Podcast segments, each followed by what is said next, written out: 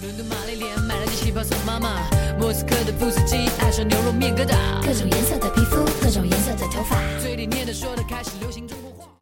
感谢大家关注今天的翟胖说字儿呢，我们说一个字儿，名字的名，上面一个西字儿，下边一口字儿。我们现在知道名字的名就是什么东西的名儿嘛，是吧？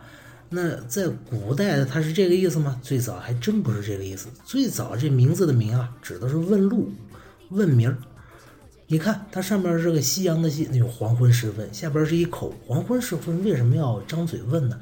您想，这造字儿的是原始人，他如果在黄昏时分，是吧，在旷野之上，忽然看着对面过来一人，他第一反应是啥？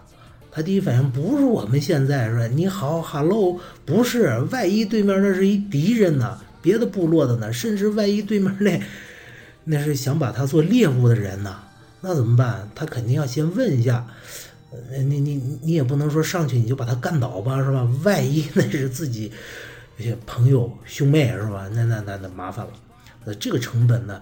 那怎么避免呢？问一下名儿，谁呀？对面说我，一听这。我我是谁啊？我是小明啊。那你叫什么名儿？我小明嘛，是吧？他大概是这么一情景，这样呢就能有效的避免误会和冲突。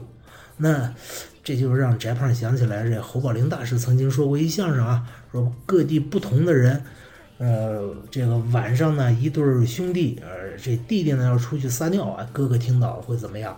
说这北京人特点就是唠叨。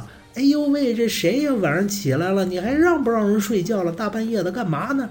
这弟弟就回答：“哎呀，哥哥，这是我呀，我现在起来了，你起来干嘛呀？大半夜不睡觉，不还让不让人活了？”弟弟就说：“哎，我起来就是上一厕所，刚才喝水喝多了，撒完马上就回去，您就别起来了，小心着凉。”这北京人，而最简单的是哪儿的人呢？哎，就是河南人。睡，我抓鸟，这不就是名吗？给事情问问他的名字，减少我们的误会和成本。好了，这就今天的宅胖说字儿，再见。